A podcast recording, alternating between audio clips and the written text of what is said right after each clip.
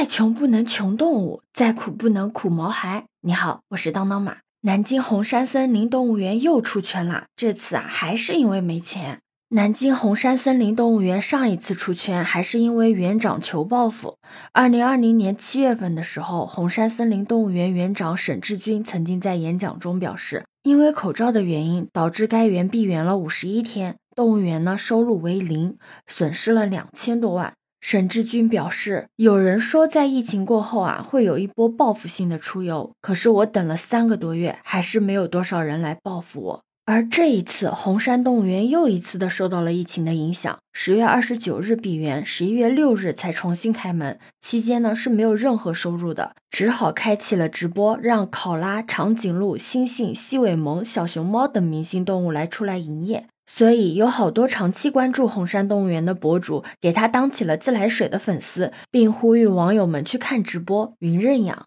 那我也去看了这个直播嘛，那直播里面的每一个动物都养的特别的敦实，你知道吗？他们有两只狼，一只叫乌七，一只叫妈黑，还有叫乘风和破浪的，真的特别逗。基本上每次他开直播的时候，都会有几万到十几万不等的人会在直播间观看。最近，动物园的直播间附上了捐助链接，点击上面的蓝色爱心会跳转至捐款界面。观众呢可以选择十块、二十块、五十块、一百元，或者呢是自定义的金额进行捐助。目前，红山动物园筹得了二百六十三万元，基本呢是完成了筹款的任务。不过，眼下的困难虽然是解除了，但也不能完全的松口气。毕竟一时的燃眉之急好解，但是生存的困境还是在的呀。很多不了解红山动物园的人可能很困惑，它怎么会这么的穷啊？其实主要是有两个方面的原因。一方面，这家动物园有着二百六十多种、接近三千个来自世界各地的毛孩子，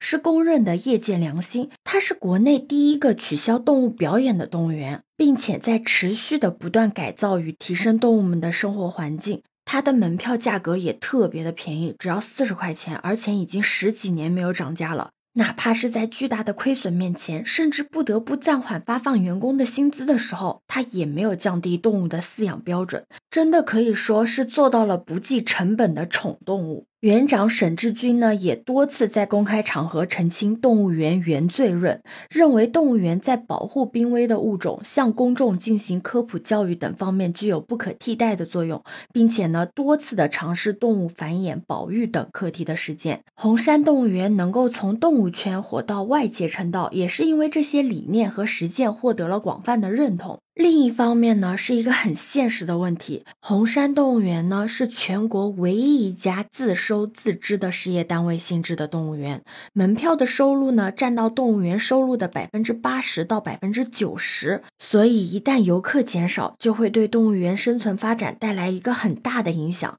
在这种形势下，动物园如何有更有力的自救，并发动社会的力量参与帮扶，是需要不断的去探索的。就是说，在这个流量为王的时代，动物园推出的明星动物、打造网红的 IP、开通直播卖文创周边啊，都已经是一个很常规的动作了，对不对？红山动物园呢，也在积极的拥抱这一新游园和消费趋势。其实早在二零一八年的时候，红山动物园就在各个平台试水网络直播了，但是它的内容主要是动物们的生活日常和相关知识的科普。在二零二零年的时候，他每周末都会有直播。闭园的时候呢，还会增加直播的频次，经常呢也是会有几万到十几万人在观看，甚至因为线上的走红和赢得的一个好口碑呢，在二零二一年春节的时候，红山动物园线下的游客一度基本上恢复到了二零一九年同期的水平。包括这次也是因为网友的捐助，所以呢，红山动物园才能度过这一时的难关。有网友就说啊，为什么不把门票涨价呢？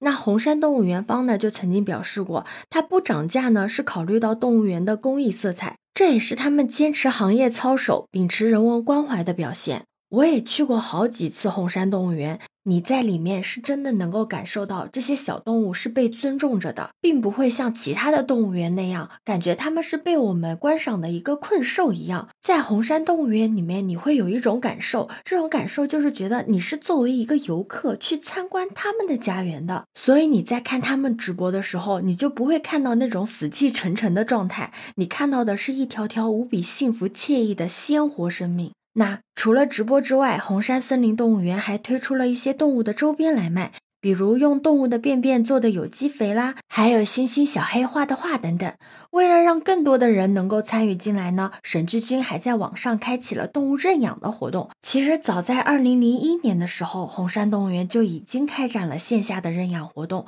既是为了科普，也是为了增强互动。受众呢，包括个人和部分的本地学校。二零一九年，随着粉丝的不断增加，线上认养需求也逐渐增加。二零二一年的时候，动物园又开发了微信的小程序开通了云认养的模式，公众可以在线上进行登记预约、签订协议、办理认养证书等。传统的线下认养是认养人每年有一次深度探访的机会。可以到场馆进行饲养体验，协助打扫卫生，了解饲养员日常如何照顾动物的，还可以参与动物馆奇妙夜等科普教育活动。云认养呢，主要是针对那些无法到场馆实地参观的受众。每个月呢，会有一次点对点的直播，在直播中，他们能够观看自己认养的小动物。你知道吗？每一个动物都有它的动物档案。点开这个动物档案，除了名称、年龄、性别之外，还有让人爆笑的性格描述，比如。什么经常眯着眼睛，其实没睡着的大山，得罪过狼后，现在在夹着尾巴做狼的小黑。有亲和力但是不好惹的乐乐，甚是美颜的憨憨，而且认养人呢，可以在小程序的后台获取动物的最新动态，比如场馆里面增加了什么设施啦，它新添了哪个小伙伴啊，有没有怀孕生孩子啊，甚至是有没有和小伙伴打一架，这些有趣好玩的事情都会进行反馈的。听到这里，你就会发现，通过认养，公众与动物呢会形成一种特别的缘分。认养人可以定期全程追踪动物的动态，见证动物的成长，还可以了解园区的基础设施、动物的生活环境。目前呢，已经有一百五十只左右的动物个体被认养。如果你有小朋友的话，特别建议你和你的小朋友一起来认养一个动物。因为它除了是说对园区的一个经济状况会有一定的帮助之外呢，它还是一个精神的鼓励和支持，更是一种深度的教育体验。动物保护呢，不仅仅是动物园的职责，也是和我们每一个人息息相关的。我们都是很愿意在能帮的时候提供力所能及的帮助的，你说对吧？可以在评论区留下你的想法哦，也可以加入我的新米团哦。欢迎你的订阅、点赞、收藏。这里是走马，我是当当马，拜拜。